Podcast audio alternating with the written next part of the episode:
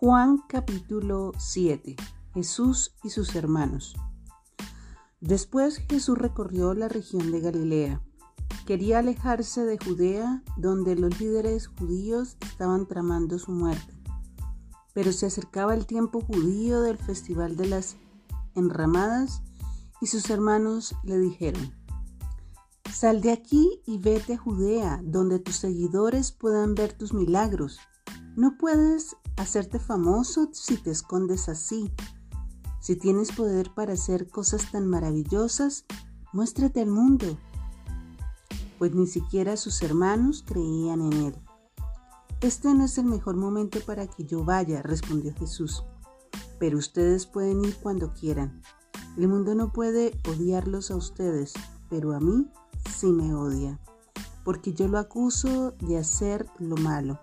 Vayan ustedes, no iré al festival, porque todavía no ha llegado mi momento. Después de decir esas cosas, se quedó en Galilea. Jesús enseña abiertamente en el templo.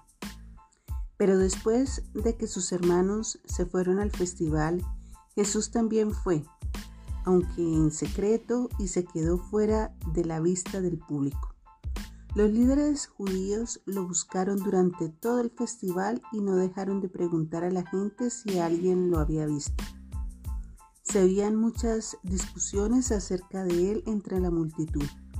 Unos afirmaban, es un buen hombre, mientras que otros decían, no es más que un farsante que engaña a la gente. Pero nadie se atrevía a hablar bien de él en público por miedo tener problemas con los líderes judíos. Entonces, en la mitad del festival, Jesús subió al templo y comenzó a enseñar. Los presentes quedaron maravillados al oírlo. Se preguntaban, ¿cómo es que sabe tanto sin haber estudiado? Así que Jesús les dijo, mi mensaje no es mío, sino que proviene de Dios quien me envió. Todo el que quiere hacer la voluntad de Dios sabrá si lo que enseño proviene de Dios o solo hablo por mi propia cuenta. Los que hablan por su propia cuenta buscan su propia gloria, pero el que busca honrar a quien lo envió habla con la verdad, no con mentiras. Moisés les dio la ley, pero ninguno de ustedes la cumple. De hecho, tratan de matarme. Estás endemoniado, respondió la multitud. ¿Quién trata de matarte?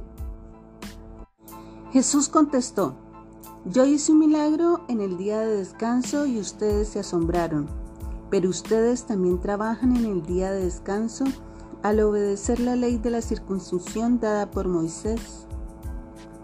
En realidad, la costumbre de la circuncisión comenzó con los patriarcas, mucho antes de la ley de Moisés. Pues, si el tiempo indicado para circuncidar a un hijo coincide con el día de descanso, ustedes igual realizan el acto para no violar la ley de Moisés. Entonces, ¿por qué se enojan conmigo por sanar a un hombre en el día de descanso? Miren más allá de la superficie para poder juzgar correctamente. ¿Es Jesús el Mesías?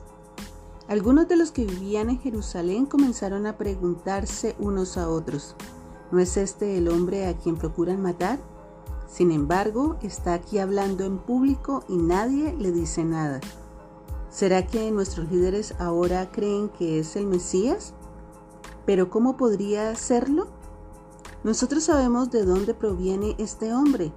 Cuando venga el Mesías sencillamente aparecerá y nadie sabrá de dónde proviene.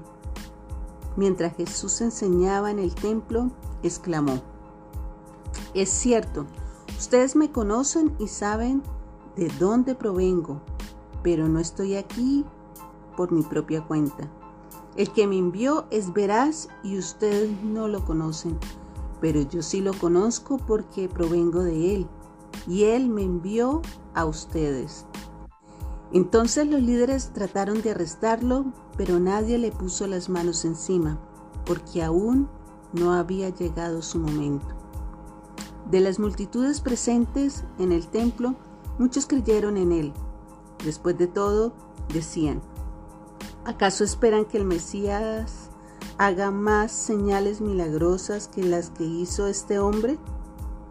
Cuando los fariseos se enteraron de lo que las multitudes andaban murmurando, ellos y los principales sacerdotes enviaron guardias del templo para arrestar a Jesús. Entonces Jesús les dijo, voy a estar con ustedes solo un poco más de tiempo. Luego volveré al que me envió. Ustedes me buscarán, pero no me encontrarán, y no pueden ir a donde yo voy. Desconcertados por esas palabras, los líderes judíos se preguntaban, ¿a dónde pensará ir? ¿Estará pensando salir del país e ir a los judíos dispersos en otras tierras? Tal vez hasta les enseñe a los griegos. ¿A qué se refiere cuando dice, me buscarán pero no me encontrarán y no pueden ir a donde yo voy? Jesús promete agua viva. El último día del festival, el más importante, Jesús se puso de pie y gritó a la multitud. Todo el que tenga sed puede venir a mí.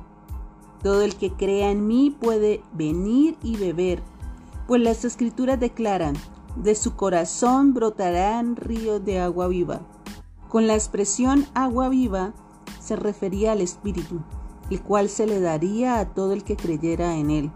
Pero el Espíritu aún no había sido dado, porque Jesús todavía no había entrado en su gloria división e incredulidad. Algunos de la multitud, al oír lo que Jesús decía, afirmaron, seguramente este hombre es el profeta que estábamos esperando. Otros decían, es el Mesías, pero otros expresaban, no puede ser. ¿Acaso el Mesías vendrá de Galilea? Pues las escrituras dicen claramente que el Mesías nacerá del linaje real de David, en Belén la aldea donde nació el rey David. Así que hubo división entre la multitud a causa de él. Algunos querían que lo arrestaran, pero nadie le puso las manos encima. Cuando los guardias del templo regresaron sin haber arrestado a Jesús, los principales sacerdotes y los fariseos les preguntaron, ¿por qué no lo trajeron? Jamás hemos oído a nadie hablar como él, contestaron los guardias. ¿También ustedes se han dejado engañar? se burlaron los fariseos. ¿Habrá siquiera uno de nosotros, gobernantes o fariseos, que crea en él? Esa multitud tonta que lo sigue es ignorante de la ley. Está bajo la maldición de Dios. Entonces tomó la palabra Nicodemo, el líder que había ido a ver a Jesús. ¿Es legal condenar a un hombre antes de darle la oportunidad de defenderse? preguntó.